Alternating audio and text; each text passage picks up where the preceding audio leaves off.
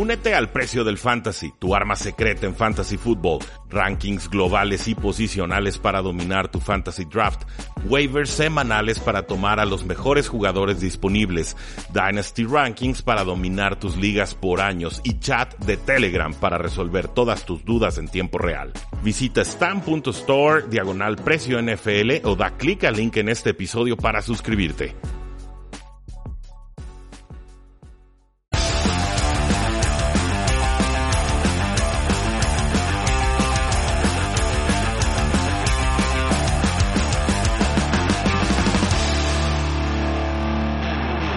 Saludos a todos y bienvenidos a un programa más de Tres y Fuera, donde la NFL no termina y nosotros tampoco. Mi nombre es Rudy Casinto, me encuentro en Twitter como arroba NFL y tengo a Oscar Huerta en transmisión directa que sale en nuestro YouTube Live, que sale en Facebook, que sale en Periscope y sale también en podcast una vez que se concluye este programa. También le mando un fuerte abrazo y agradecimiento a Lulú Martínez en los controles operativos, ya que este programa se está transmitiendo en vivo y en directo también en el 1340 de AM Frecuencia Deportiva. Muchas gracias a todos los que nos escuchan en sus carros, en sus casas. Esperemos no muchos en sus oficinas, pero finalmente ir sobreviviendo, aguantando, haciendo llevadero este, este pasar del tiempo, porque Oscar, estamos oficialmente, no sé extraoficialmente, pero oficialmente estamos a 61 días del kickoff NFL.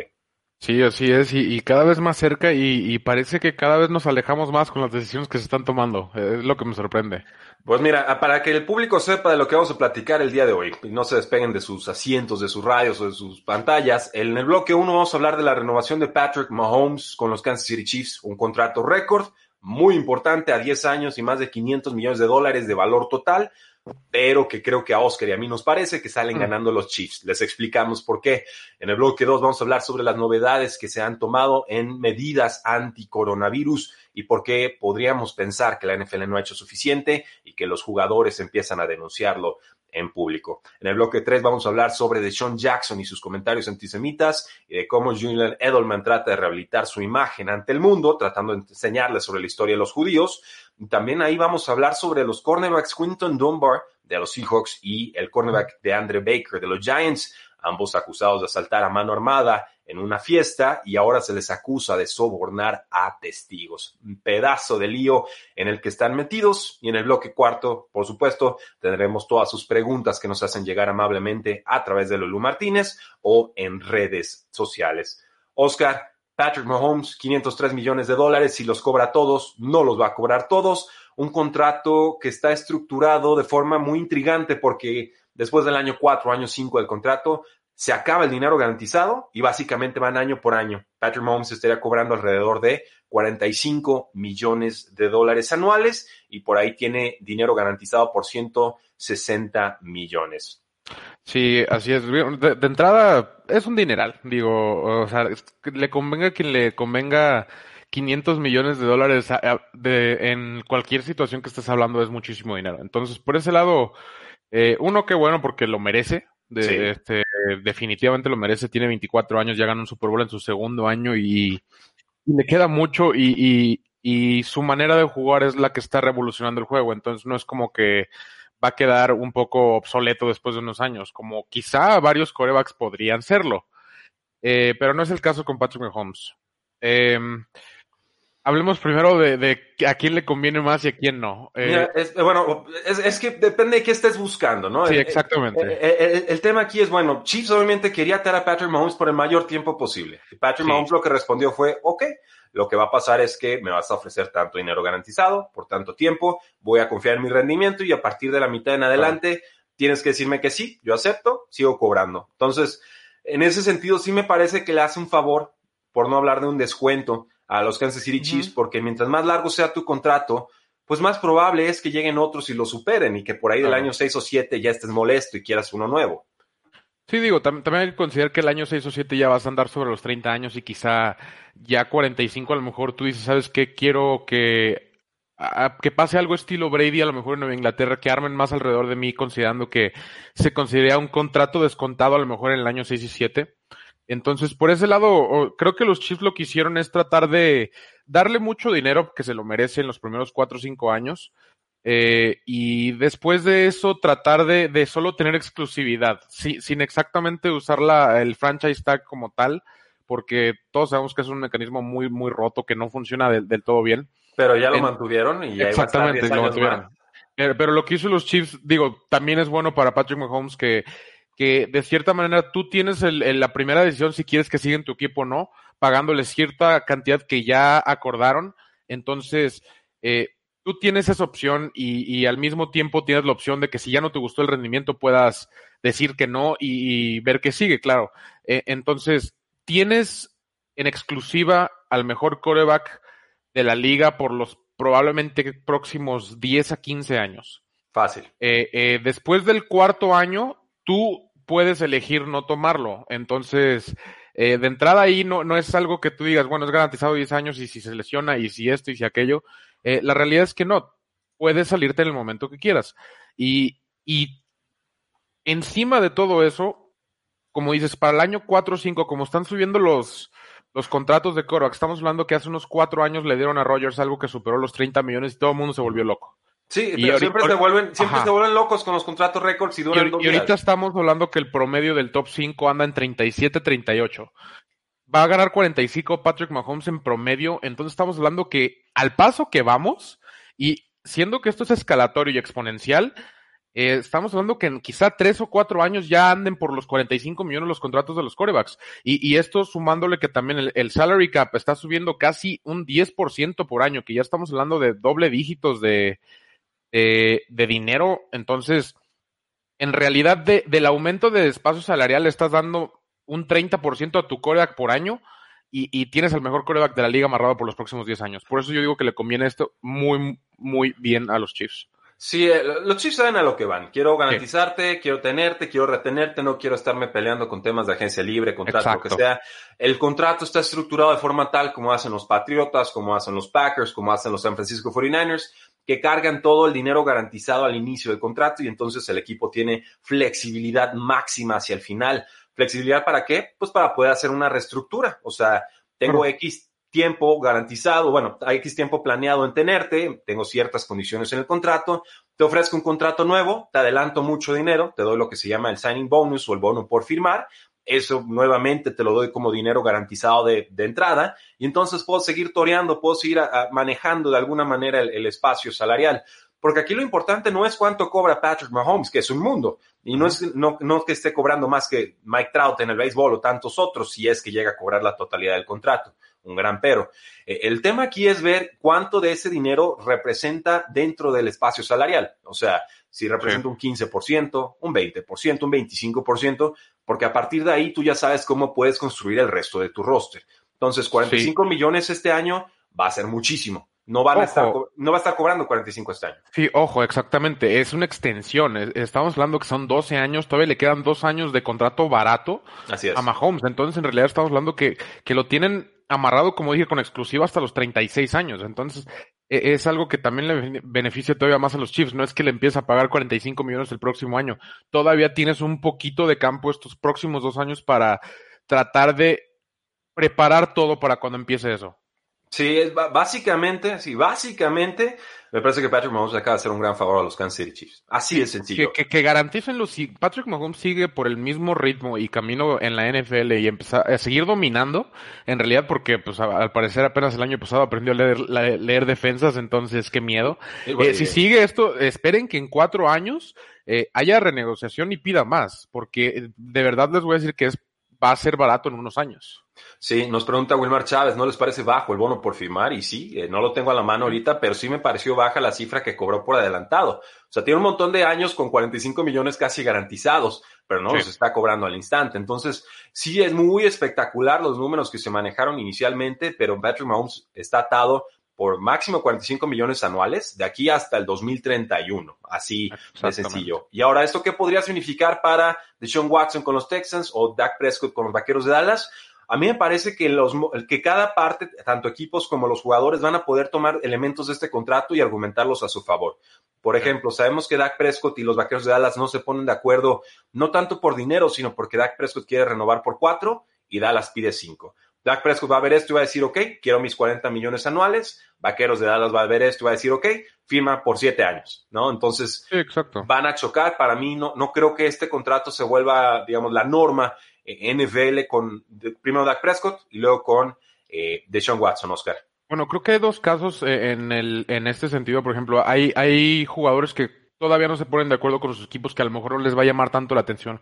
Pero pensando en los corebacks más jóvenes como Lamar Jackson y Kyler Murray, quizá ya esos sí pueden empezar a pensar en algo así porque ya les están entregando la franquicia de cierta manera. Eh, en Dallas yo no puedo decirte con, con certidumbre que ya le entregaron la fra- franquicia a Dak Prescott. No. Ya, se lo- Entonces- ya, ya le habían dado el contrato. Exactamente. Es- es eso. Entonces, por, por ese lado, güey, que a lo mejor para corebacks más jóvenes, de Sean Watson, yo creo que sí, simplemente falta un poco de negociación, creo ahí yo. Eh, entonces, pero por ejemplo, en el, en el caso de Dak Prescott, a lo mejor no le llame tanto la atención este tipo de contrato.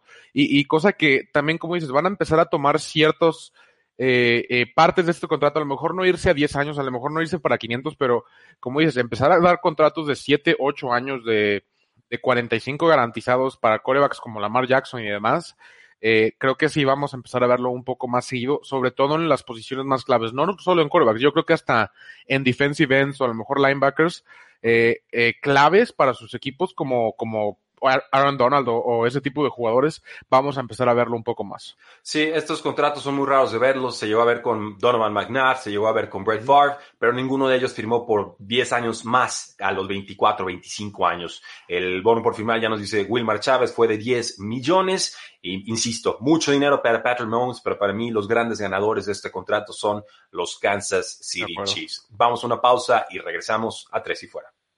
Regresamos a Tres y Fuera, donde la NFL no termina y nosotros tampoco. Yo soy Rudy Jacinto, me acompaña Oscar Huerta y nos ayuda Lu Martínez en los controles operativos porque este programa, además de quedar guardado en todas nuestras plataformas, se transmite en el 1340 de AM.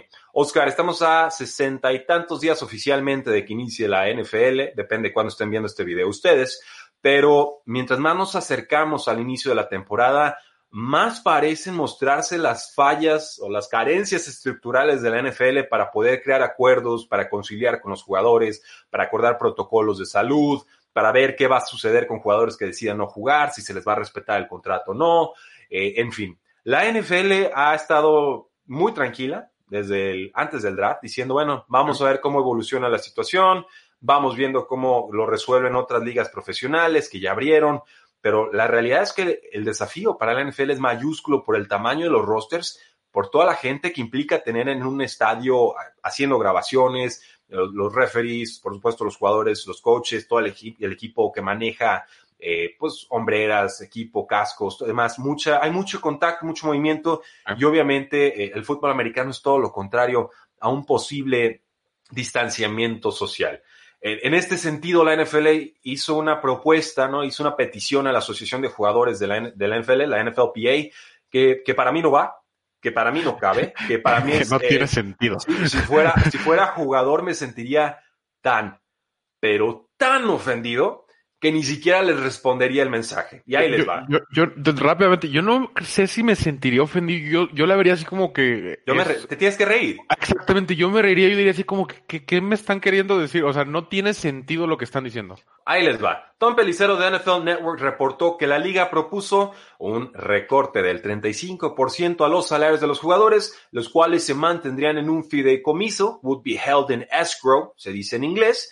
Y la idea es que esto le ayudaría a la NFL a manejar sus costos en el 2020, porque ya ven que la NFL está bien ahorcadita sí, no. de dinero y, y, que nadie le quiere prestar dinero a la NFL. Entonces, esto el financiamiento es muy complicado para la liga. Entonces, jugadores, no sean gachitos, déjenos eh, guardar sus sueldos ahí en un fideicomiso para que no nos salga tan caro el 2020. Sean buena onda, ya ven que nosotros somos bien buena onda con ustedes. No les acabamos de clavar un cuchillo en la espalda con el acuerdo colectivo de jugadores que rechazó casi la mitad de la liga. Y entonces los jugadores dijeron no. Sí, no. Dijeron o sea, no. No, ¿Por no qué sé iban a decir sí? Sí, no, no sé si de verdad esperaban una respuesta, la respuesta por parte de la liga. Eh, y esta siendo una de dos declaratorias que, que soltaron en la semana que fueron en realidad ridículas. Eh, más al rato hablaremos de la de COVID y, y sus recomendaciones posjuego, pero eh, una, ¿cómo puedes pedirle a las personas que están en realidad poniendo en riesgo su salud? No solo por contagio, pero sino en un deporte que es extremadamente físico Eh, que diga, ¿sabes qué? Es muy riesgoso. Tú que te arriesgas más que todos, eh, dame el 35% de tu Ah. salario para que no vaya a pasar nada económicamente. Mientras nosotros acá lo vemos en la tele y cobramos el 100%. O sea, estoy de acuerdo que son empleados los jugadores, pero sin jugadores no tienes equipo y son en realidad como socios a esta altura de profesionalismo. Y, y aparte, si quieres un recorte salarial, ellos lo van a sentir en el momento en el que se reduzca Claro. el salary cap o el espacio salarial del 2021. O sea, no, no tienes por qué, por qué- no tienes derecho, sí puedes pedirlo. No tienes derecho a pedir concesiones como dueño a los jugadores en el 2020. ¿Por qué? Porque tus proyecciones son a 10 años, porque ahí vienen los contratos televisivos, porque todos Claro. esperan que el salary cap siga creciendo de aquí al final de la década, aunque baje en 2021. Sí, y, y porque van a ascenso, la NFL, así de simple. Totalmente. En todo el mundo a nivel internacional no se Ah. espera que, o sea, la NFL no va a quebrar, salvo que en realidad sea imposible jugar por los próximos cinco años, que es un escenario que nadie está contemplando. Eh, Sí, vamos, a- acaban de darle, no 500 garantizados, pero 500 millones de dólares en un contrato a 10 años a Patrick Un Mahomes. equipo.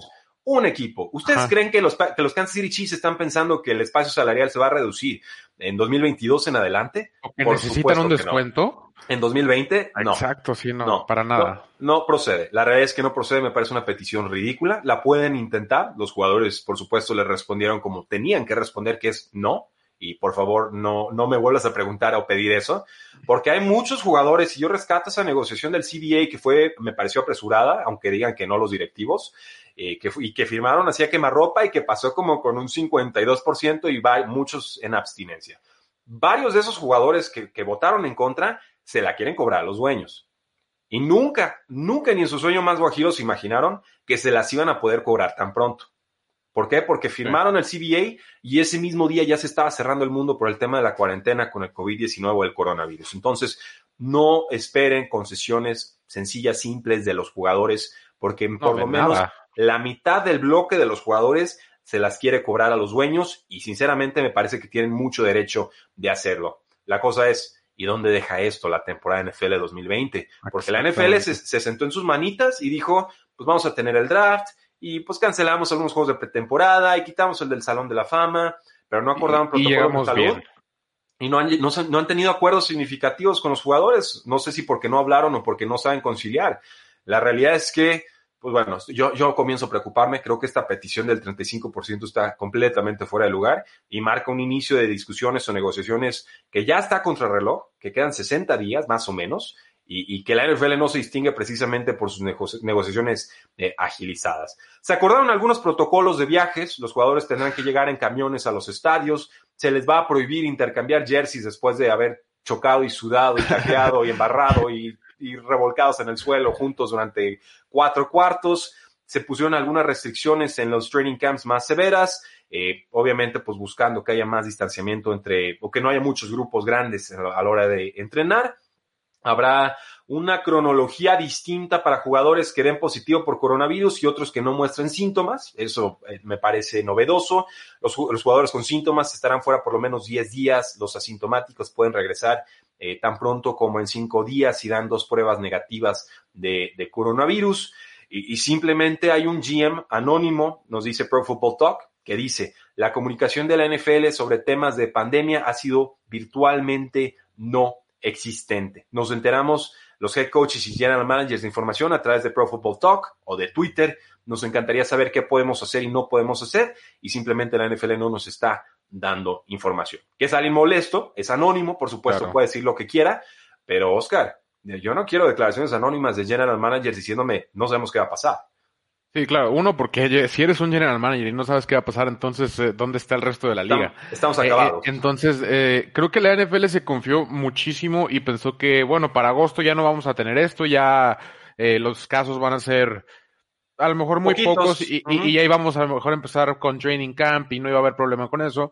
Y, y pues la realidad es que después de todo el movimiento de Black Lives Matter y demás, pues eh, inevitablemente iba a salir una segunda ola. Creo que ha sido controlada dentro de lo que cabe porque los números de todos modos son muy, muy altos, pero dadas las protestas que hubo y demás, eh, yo, yo personalmente esperaba que, Se que fuera, que, que se dispararan muchísimo más, aunque eh, sean los números que nos están dando, qué tan verdad son o no, pero eh, eh, creo que la NFL sí se confió demasiado, llegó, llegamos a este punto donde ya estamos a mediados de julio y, y, y creo que sacó esas medidas que estamos viendo que en realidad son ridículas, en mi opinión. Eh, creo que tienes más contacto con el jersey de tu eh, contrincante durante el juego que, que con la tuya eh, en, en, el juego. Entonces, el hecho de no poder intercambiar ni siquiera. Eh, por ahí vi varios tweets de, ¿sabes qué? Párate a seis pies y te aviento mi jersey. O, qué, o qué tenemos que hacer. Porque sí se me hace incongruente que estás, como dices tú, luchando hasta en, en el lodo con alguien y luego resulta que no le puedes dar la mano al final del juego. Sí, es, es muy sí. extraño, es muy extraño. Digo, hay medidas que sí son importantes, ¿no? Como llegar en camiones, este, que están sí. prohibidos. Ahí les va una que yo leí y dije, tiene todo el sentido del mundo. Están prohibidos los, buffet, los buffets en la NFL en 2020. No ¿Sí? puede haber buffets para alimentar a los gorditos de la NFL. Ahí háganle como quieran, denle cinco platos o sus toppers. No va a haber buffets en la NFL. Y tiene sentido, pues te sirves con la misma cuchara que todos. Claro, sí, o sea, tiene mucho sentido. La, las Hay algunas medidas que está bien, sí, hay que evitar el contacto fuera de, del campo y tratar de estar lo más despejado de todos. Pero sí, cuando estás hablando de, de lo de postgame y, y, ese tipo de cosas, de no poder platicar, no poder eh, darle tu jersey a alguien después de que acabas de aventarte tres horas probablemente luchando contra esa persona mano a mano, eh, no tiene sentido. Nos dice Daniel Valladares, creo que el COVID nos va a brindar una temporada bien entretenida sí. y llena de sorpresas. Sí. Sí, sí, sí. sí. Y, y, y, yo pensé que lo íbamos a ver en otros deportes, por ejemplo en el fútbol, soccer. Eh, no se han dado tantas sorpresas como yo iba a pensar. De obviamente todo el mundo regresa eh, sin en realidad de entrenar mucho en conjunto y demás, un poco de eh, rápido para terminar la temporada en el caso de fútbol, pero otros deportes, por ejemplo, Fórmula 1 eh, el béisbol, básquetbol, que ya van a empezar, hay que ver qué tan rápido agarran ritmo o, o qué tanto margen van a tener, porque por ejemplo, no. el básquetbol solo van a ser ocho juegos para calificar no, y, a playoffs. y a ver si aguantan, porque todas van a empezar, ¿eh? A ver cuántas ligas terminan. Exactamente. Ese, es el asunto. A mí me parece que ese es el, el, el tema clave. La misma la NFL, de la misma Champions, a ver cómo vuelven, que creo que Champions sería más manejable que ligas eh, semana a semana. Relámpago. Uh -huh. eh, parece, y parece que la Liga Española se va a resolver bien, parece que la Premier se va a resolver bien, la, sí. la, la Bundesliga, la alemana ya se resolvió. Entonces, ahí están los ejemplos para la NFL. Bueno, pero... Europa va de bajada un poco. Sí, no, Europa ya salió de esta, ¿eh? O sea, sí, o sea Europa ya la libró. Nosotros, y, América. Y Estados no. Unidos, eh, hablando de béisbol, que son 60 juegos, que son, que son bastantes jugadores, de básquetbol, eh, que son, que los van a tener todos encerrados, afortunadamente. ¿Qué tanto control vas a tener con todo al mismo tiempo? Va, va, a ser difícil. Yo creo que la NFL tiene el riesgo, un riesgo mayúsculo en este momento. Sí. Creo que más allá de todo lo que haya sucedido antes o durante este offseason con Roger Godel, creo que este, este es el momento decisivo de su gestión. Se le va a recordar por cómo sí. haya solventado o fracasado al momento de acordar con los jugadores cómo se va a resolver esta temporada. Que hagan la idea, no va a tener aficionados en los estadios, por más que Ravens y Jaguars y otros tantos más digan que quieren tener un 25% de capacidad. No, no hay condiciones para tener a gente en los estadios en estos momentos. Sí, Estados no. Unidos no ha bajado su curva, entonces de por sí ya hablar de deportes profesionales en ese contexto es complicado. Entonces, me parece que ahora sí, este es el momento decisivo del legado de Roger Godel. Es un tema que no he visto mencionado en ningún lado, lo saco yo a la palestra porque ya va de salida, porque son sus últimos años como comisionado. Creo que su contrato vence por ahí el 2022-2023 y, y, ha habido muchos problemas antes y ha crecido mucho la NFL. Entonces hay, hay un claro oscuro ahí con su gestión muy marcado. Este tema para mí es el decisivo para ver cuál va a ser el legado definitivo de la gestión de Roger. Godel como comisionado a la NFL que afortunadamente van a tener, eh, con lo que mencioné, eh, otros dos deportes eh, que, que, van a desarrollarse casi completamente antes de que empiece la NFL como experimentación, de cierta manera. Oh, creo que los 60 juegos de béisbol le van a servir mucho a la NFL para ver hacia dónde hay que irse, qué recomendaciones sí tomar y qué no. Entonces, eso es un beneficio.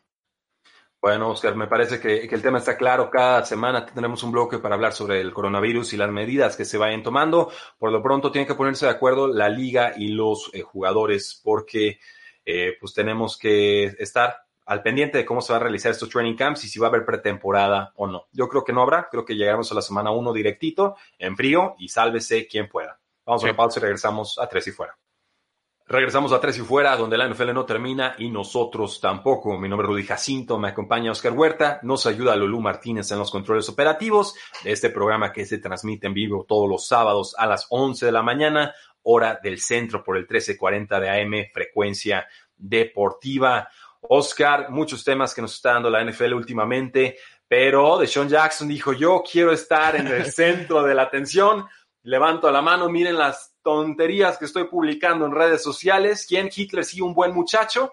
Y, y toma que se le no. vino el mundo encima. Deshaun Jackson, receptor, supongo que estrella de las Águilas de Filadelfia, un muy buen jugador. En Ya algún con, momento. ya con 34 años, que yo creo todavía puede seguir siendo el receptor número uno del equipo esta próxima temporada, estuvo en Twitter publicando algunos pasajes falsos de Hitler, de, de Adolf Hitler, no hay otro Sí. Hitler que yo conozca, eh, y, y eran pasajes sumamente xenofóbicos, sumamente fuera de lugar y profundamente contrarios al espíritu de fraternidad que en teoría debería existir entre todos en los Estados Unidos, frases que acusaban a los judíos de tratar de tener control mundial, dominio, etcétera, que ustedes pueden creer lo que quieran o no, y eso no significa que tengan la razón o no. Pero si ustedes van y salen con esa clase de declaraciones, fuera de lugar, sin contexto y sin información contrastada, porque además eran frases falsas de Adolf Hitler, eh, y luego dices, perdón, no, yo solo tengo amor en mi corazón, llegó a decir de Sean Jackson, y luego pones otra frase de falsa de Hitler, eh, vamos, ¿a, a qué estamos jugando, no? Normalmente digo, bueno, es una oportunidad para que los jugadores crezcan y aprendan y compartan y que el mundo eh, los involucre. Lo sucedió así con Black Lives Matter, así está su- sucediendo con Julian Edelman de los Patriotas tratando de explicarle a Deshaun Jackson cómo, cómo es su vida judía y cómo es la historia del holocausto, etcétera. Pero la realidad es que si a los 34 años no te enteras de qué va esto del holocausto y la Segunda Guerra Mundial y Hitler, eh, pues ¿qué vamos a hacer, no? Sean Jackson está tratando de, de aprender, nos dice, está tratando de, de explicarle al mundo que está estudiando, que está tratando de, de disculparse. Los, los Águilas de Filadelfia, que tienen un general manager judío y un dueño judío, valga es la lo peor, aclaración. es lo peor. Dicen que lo van a mantener, pero por ahí también están estudiando si pueden eh, omitir el pago de sus 4.8 millones de salario garantizado. Oscar, ¿qué demonios sucedió con Deshaun Jackson y por qué no, no, Ah. no entiende la gente que lo que mandan a redes sociales siempre se les va a rebotar en la cara, les va a explotar? sí, sí, sí lo leen, sí, o sea, exactamente, sí, no, tienen una voz. Eh, bueno, antes que nada, no, no quiero juzgar a Deshaun Jackson, no creo que sea mala persona ni nada, simplemente creo que fue un comentario totalmente mal informado y, y demás, y, y creo que se dejó llevar por la situación. No sé si cayó en el, en el, ahorita eh, todo tiene que ser eh, referenciado a afroamericanos o, o si, si quería ponerse en un stance donde ahorita los ofendidos somos nosotros, vaya. Eh, Sí. Entonces, eh, quiero creer que se fue por ahí y, y se le se pasó un poquito de la raya. Una, porque el solo simple hecho de citar a Adolf Hitler, eh, Falsamente. eh, exactamente, aparte, falsamente, pero el simple hecho de, de citarlo en cualquier cosa, eh, de cualquier manera, es, es algo que ni siquiera está permitido en Alemania. Entonces, eh, obviamente cualquier persona que, que es judía o, o que pueda ser afectada por el holocausto, que fue afectada de, de cualquier manera eh, por la Segunda Guerra Mundial en Alemania, eh, claro que se va a ofender porque son unas épocas de, de masacres y, y de, de historia muy negra, vaya. Así que pues, pues, los que no saben todo a fondo, lo- los invito obviamente a leer Sí, o sea, eh, sí sucedió. con, ¿eh? con de- con detalle qué es Claro. lo que pasó, porque sí, la verdad es algo grotesco. Eh, se sé que ahorita lo, de, lo del movimiento de Black Lives Matter y George Floyd y demás también es algo muy fuerte y demás. Y no quiero comparar y decir que uno es más importante que otro, pero eh, simplemente el peso que tuvo una cosa eh, debe de estar al mismo nivel, sean muchas vidas o sean una vida, y, y deben de ser tratados con igualdad, que es lo que a final de cuentas es lo que es por lo que se está luchando, por terminar el racismo e igualdad. Entonces, el hecho de que tú te sientas, sabes que ahorita los ofendidos somos nosotros, y, y dejas citar algo que a lo mejor puede ofender a alguien más, pero ahorita nosotros somos los ofendidos, eh, no está bien. Y, y Deshaun Jackson le faltó un poquito de cabeza por ese lado sí. y, y sí quiso verse como quien dice, como sé mucho de la historia y mira lo que Sí, en realidad está pasando y le salió totalmente por otro lado. Quiso plantear una, una postura radical, según él informada, llamar la atención, ¿no? Vean, esta es la verdad del- del- de la verdad. De la historia, Y- y- exactamente. es- y es bien complicado, porque yo siempre digo, ¿eh? O sea, está tu verdad está mi verdad y está la verdad con B mayúscula y también cierro el comentario diciendo mi verdad es la más divertida. Pero eso, ese no es el punto. El punto aquí es que si decimos algo, tenemos derecho a decirlo. O sea, ese es nuestro, digamos, derecho constitucional estadounidense, si estamos en los Estados Unidos. Pero también creo que en el planteamiento de la Carta de los Derechos Humanos podría eh, estar ahí la libertad de culto, de creencia, de expresión y demás esto no nos exime de las consecuencias que tiene el expresar lo que sea que digamos. Entonces, tú puedes creer y decir lo que quieras. Y el mundo puede responder y decir como, como quiera, siempre y cuando no te vayan a buscar a tu casa para, para, para hacerte toda clase de maldades que ha sucedido. Entonces, eh, ya nos dicen Jeffrey Lurie, el dueño de las Águilas de Filadelfia, el general manager Howie Roseman, que ya se disculpó, Sean Jackson, por sus declaraciones antisemíticas y que eh, ambos jefes de las Águilas de Filadelfia le dijeron a Jackson que tiene que ser activo para promover la igualdad. Entonces, no va a ser cortado. Sí, no. Eh, no esperaría que fuera, fuera cortado. Eh, creo que ahorita estamos en época de, perdonar y segunda oportunidad alrededor del mundo en general. Obviamente, después de lo que pasó con Breeze y, otros. ¿Qué, pasó con Breeze? Porque, me dicen, parecidos. Me, dicen aquí en los comentarios. Sí, de hecho, por eso Luchito Badani, sí, dice: Pues cometió un error Breeze y casi le pedían la cabeza, ¿no? Lo comete un error de Sean Jackson y, ni siquiera va a perder el, puesto. Y, tiene algo de razón, ¿eh? Parece haber algo de inmunidad. Por ser afroamericano ahorita. Exactamente. Eh, eh, se quejan de que las personas con piel blanca eh, gozan de diferentes derechos en Estados Unidos y quizá un poco de superioridad. Y ahorita lo que está pasando es que estamos tan enfocados en eso que se han volteado de cierta manera las, las situaciones. ajá, exactamente. Y, y no es que tenga más o menos valor eh, cierta persona, simplemente son las situaciones y, y, y, como ahorita estamos tan enojados con todas las personas de piel blanca, eh, le damos un poco de favor a lo mejor a los demás. Entonces, creo que hay que encontrar otra vez ese balance y no tratar de decir, sabes que tú ya te tocó durante dos mil años, ahora me toca a mí. No, no se trata de eso. Se trata de, sabes que por fin hay que estar igual. Sí, exacto, o equidad, exacto. Entonces, bueno, el caso aquí es que Sean Jackson detonó una discusión muy fuerte en, redes sociales, eh, no afroamericana, sí antisemítica, un tema muy delicado en los Estados Unidos. Sí existe un lobby judío en los Estados Unidos muy fuerte y es público, ese no es secreto, eso no es una conspiración. Por supuesto que ellos, como cualquier otro grupo de interés en, los Estados Unidos, eh, sí, trata de financiar para que tengan legislación que los apoye en, en, Israel. Eso no es un tema oculto, estudia relaciones internacionales, estudia desde primer semestre, no pasa nada, se dice, ya está. Pero no necesitas citar falsamente a Adolf Hitler para tratar de expresar que quizás estés en contra de las posturas que puedan estar defendiendo no en ese, en ese lobby judío. Que no eh, tiene nada que ver que no tiene nada que ver, efectivamente. O, sea, a final de cuentas, después de que todo esto pasó, no tiene nada que ver con lo que con el tema original. Pues sí, bueno, programa deportivo NFL, ya, ya hablamos hasta del lobby judío, ¿eh? Mira cómo, cómo cambian los tiempos en el 2020. Hablamos de todo aquí. Hablamos de todo, estamos, somos ciudadanos del mundo, ¿no? Hombres renacentistas. Eh, nos pregunta Natural Science a través de YouTube, entonces Filadelfia no lo va a cortar, pero les pregunto, ¿es el grupo de receptores de Filadelfia infravalorado? A lo que pregunto de vuelta, ¿puede un grupo ser infravalorado si no ha hecho nada a nivel profesional en los últimos tres años? No Más, eh, si no es que creo que sea infravalorado, creo que están sufriendo del, del síndrome Browns todos los años. Eh, ahora sí, el ahora sí, el ahora sí. Ajá, exactamente. Y siempre se lesiona a alguien, siempre se le acaba el contrato a alguien, siempre si alguien se retira o se hace viejo o se avienta un comentario antisemítico. O sea, siempre pasa algo. Creo que tienen un buen, un buen course, sí, definitivamente sí, pero eh, si no pasa una o, otra cosa, parece que no llegan completos por alguna razón siempre. vamos planteándolo, ¿no? Nos pregunta el público qué, qué opinan del grupo, pues vamos poniendo todo sobre la mesa. Águilas de Filadelfia tiene una excelente línea ofensiva. Eh, perdió por ahí a Brandon Brooks, su guardia titular, All Pro, eh, un jugadorazo, no lo va a tener de ruptura de ligamento cruzado anterior, fuera toda la temporada.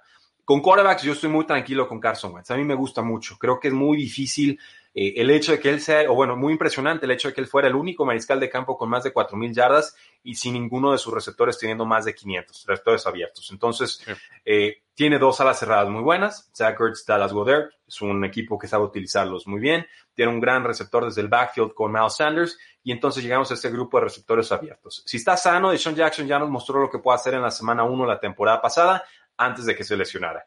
Todavía tienen que mantener por contrato a Alshon Jeffrey, un contrato de unos 8 y 10 millones de dólares garantizados. Lo que te dé, pues ya es propina. Es un buen jugador. Las lesiones se lo están acabando, desgraciadamente, desde hace ya muchos años.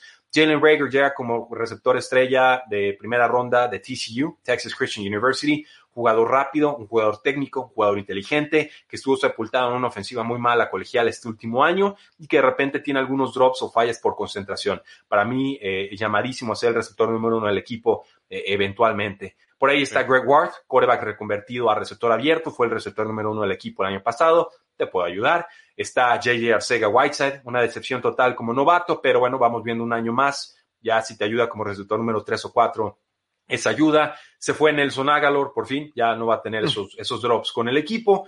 Entonces, eh, por ahí incluso pues, consiguen a, quien fue John Hightower, por ahí en quinta ronda, un, jugador muy rápido.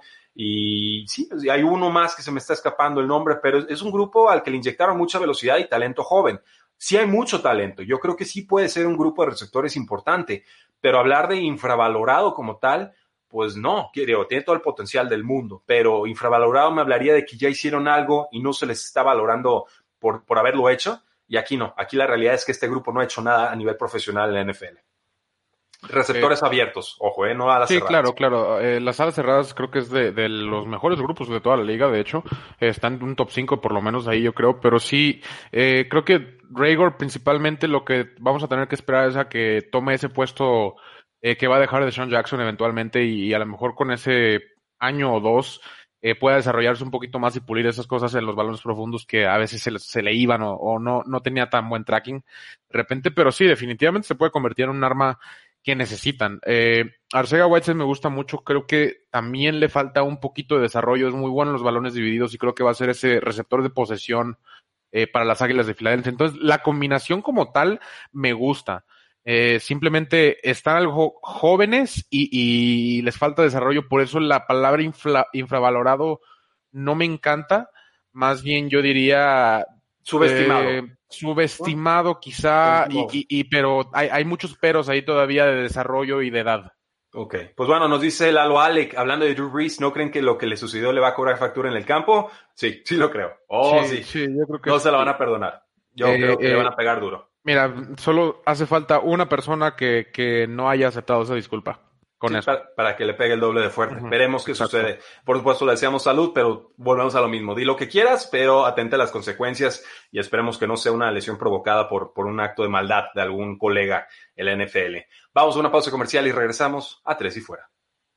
Bienvenidos a Tres y Fuera, donde la NFL no termina y nosotros tampoco. Yo soy Rudy Jacinto, aquí está Oscar Huerta, estamos terminando nuestro cuarto y último bloque de programa de radio eh, que se graba todos los sábados a las 11 de la mañana, hora del centro. Este bloque va dedicado a todos ustedes que tienen dudas NFL porque estamos aquí para resolverlas. Nos pregunta Lucas Nahuel Pérez a través de YouTube Oscar. Hola chicos, ¿creen que Prescott está a la altura de Patrick Mahomes? Y Russell Wilson. Híjole. ¿Ese es tú, yo primero. Eh, mira, yo creo que a ese nivel no, pero creo que sí está encima de, eh, por así decirlo, si tuviera, si tuviéramos niveles, eh, Wilson y Mahomes para mí están en nivel 1 y o, o cero, como quieras ponerle, están muy, muy por encima por los demás.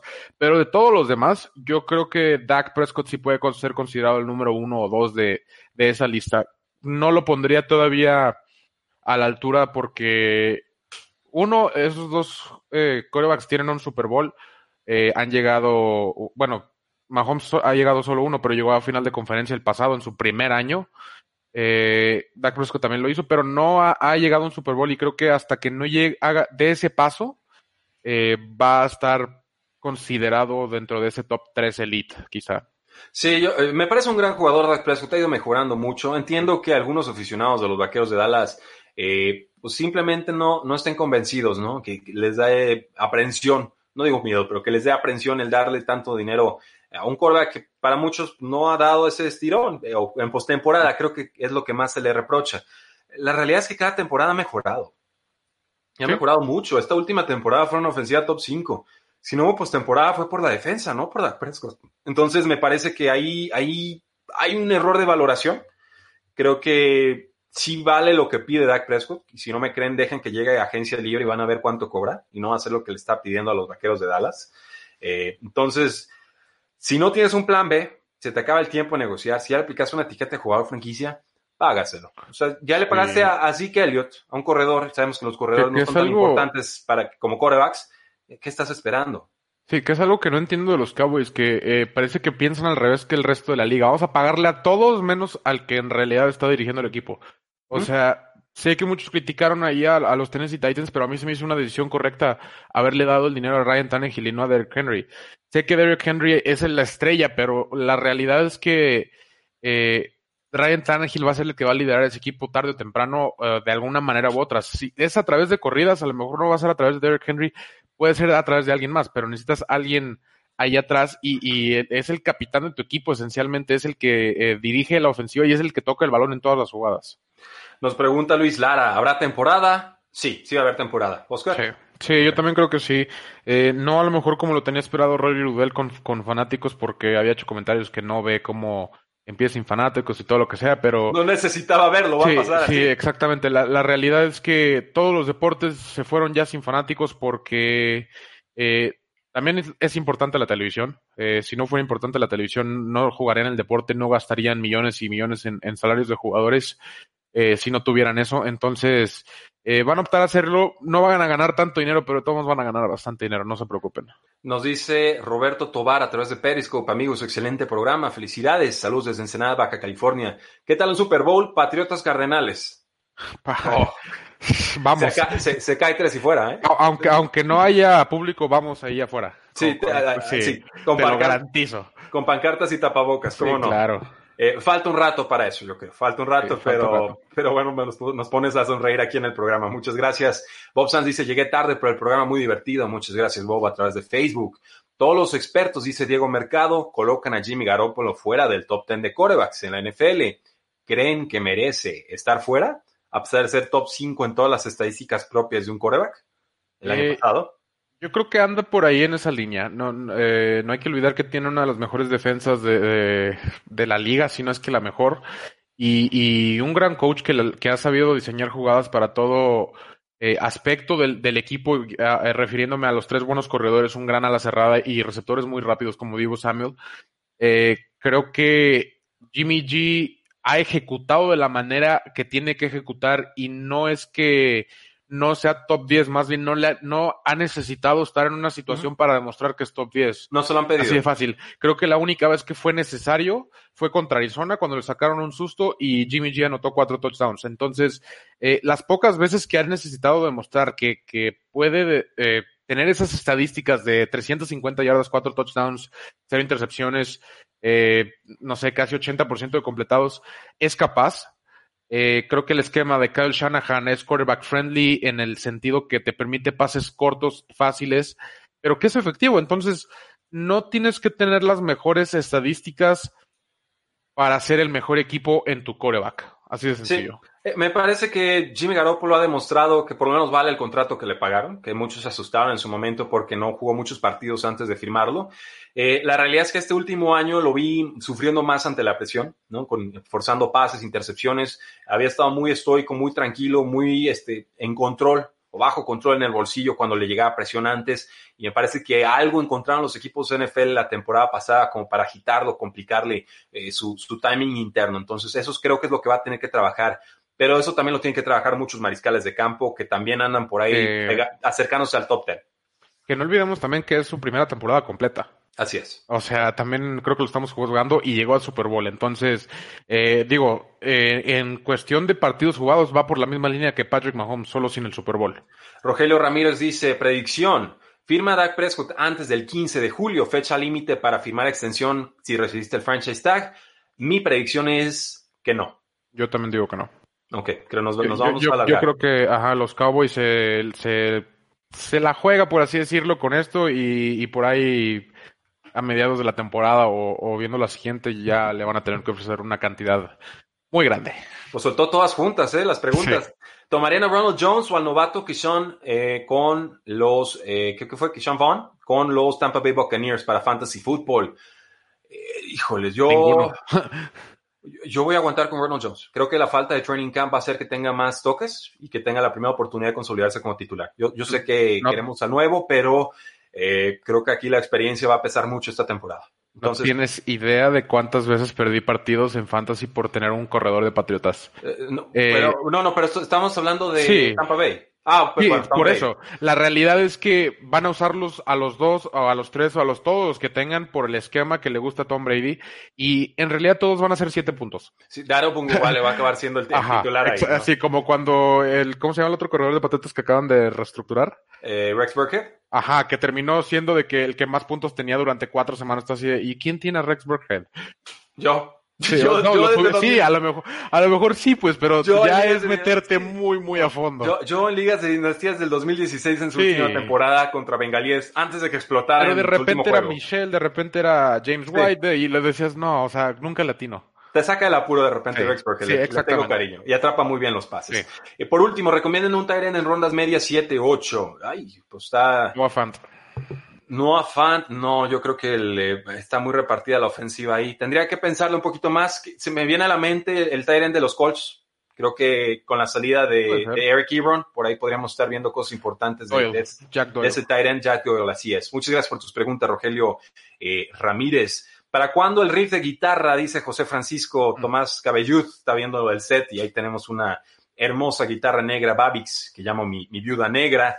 Eh, pues ustedes digan y nos aventamos el jam. ¿Cómo ven el proceso de los Dolphins? Dice Sonia Lema. Eh, a mí me gusta, eh. a mí me gusta. Yo le tengo mucho Sí. respeto a Brian Flores. Creo que faltan Eso. uno o dos años, pero van, ahí van. Sí, exactamente. Creo que Brian Flores va por muy, muy buen camino. De los coaches del árbol de Belichick, creo que es el que más me está gustando hasta ahorita. Sí, es Y- el más sobrio. y- Ajá, por lo menos es el más sobrio o el más en su lugar. Y, y ha generado una buena cultura con sus jugadores que me está gustando mucho. Y, y, pues, contrario a lo que estaba acostumbrado Miami en años recientes, eh, me gusta por dónde van. Diego Mercado, ¿se atreverían a predecir el orden final de la NFC West? Claro que sí. Va a ser 49ers, va a ser Seahawks, va a ser Cardinals y va a ser Rams. Oscar, ¿tú pones a Cardinals arriba de Seahawks? Eh, puede empatarlo. Arriba sí la veo un poco difícil, sobre todo si llega ahí Antonio Brown, pero eh, creo que puede llegar a empatarlo con una muy buena temporada, a lo mejor por ahí en 9, 10 victorias. Nos dice Alejandro Zárate en YouTube, ¿qué prefieren? ¿Patrocinio de marca de cerveza o patrocinio de marca de ropa deportiva? Órale. No, Yo, usaría más la ropa, pero después de entrenar a veces sí me echo la cerveza. ¿eh? Sí, yo creo que de marca deportiva. Ok, bueno. Marca, vamos diciendo marca deportiva, pero no se dejen engañar, ¿eh? Aquí somos defensores del, del buen arte de la cerveza y los buenos licores. Alguna vez trabajé en una destiladora de tequila. Saludos a todo ese, ese equipo. Eh, vamos viendo, nos dice Natural Science, eh, eh, dice aquí, es mejor Cousins que Prescott. Cousins tuvo un muy buen año, ¿eh? Creo que, Muy buen año. creo que es parecido. La, la diferencia es que Cousins ya viene siendo el patito feo como 4 o 5 años desde que salió de Washington y nadie lo quiere. Sí. Eh, pero, pero es parecido, en realidad eh, son, son estilos hasta parecidos y creo que Cousins ha tenido un poquito mejor equipo que Dak Prescott a lo largo de los años, por eso le ha ayudado, Eh, pero por ahí andan. Prescott es más joven, lo cual le da un beneficio. ¿Ves F1 en México este año? Pregunta Daniel Valladares. Eh, Yo no. No. No, yo no. Y porque pues, el show ahí está, está difícil. O sea, en, México, para que haya un espectáculo de esos va a estar muy Sí, de hecho, este, justo eh, vi la práctica esta mañana y sacaron calendario de ocho carreras en, en Europa. De hecho, esta fue la segunda consecutiva en Austria en la misma pista por lo mismo de tratar de tener la, me- la menor posibilidad, menor movilidad posible. Y, y pues van a ser ocho carreras en Europa y tratar de quedarse ahí. Creo que así se va a definir y va a ser un poco raro. Sí. ¿Qué opinión les, les merece Pat Shermer como coordinador ofensivo? Como coordinador ofensivo a mí me gusta. Como head coach no tanto. Hay coaches así que, que tienen que estar enfocados a lo suyo. Otro que se me viene a la mente es Todd Bowles, que con Jets no, no pudo, pero cuando veías que esa se encargaba de esa defensiva, incluso en Tampa, en Arizona y en el mismo Jets, funcionaba. Hay coaches que son buenos como coordinadores y no como head coaches. Lalo Alec pregunta, ¿Bills es favorito para su división? Sí. Creo que es favorito. Yo, Eh, por, con- por continuidad, creo que sí Bills es favorito. Brody. Yo creo que es favorito. Yo voy a dar a Patriotas, pero yo creo que Bills es favorito. Yo, yo creo que no quieres decir mucho, pero No, no, no. Yo, yo pongo a Patriotas. Yo creo que Cam Newton va a terminar siendo el titular. La van a hacer dramática hasta quizá el sábado de antes de semana uno. Pero va a ser Cam Newton y, y con que esté lo suficientemente saludable, que creo que sí va a estar por ya que ya cuánto tiempo lleva sin jugar, em, creo que sí va a entregar lo que se espera. Bueno, Oscar, pues vamos despidiéndonos entonces del programa del día de hoy. Yo soy Rudy Jacinto, él es Oscar Huerta, gracias a Lulú Martínez en los controles operativos. No olviden seguirnos en todas nuestras redes sociales, Facebook, Twitter, Instagram, YouTube. Ya superamos los 500 suscriptores en YouTube. Los 500 primeros siempre son los más complicados, así que todo lo que siga de aquí en adelante es gracias a que ustedes ya siguieron el canal. ¿Por qué? Porque la NFL no termina y nosotros tampoco. Tres y fuera.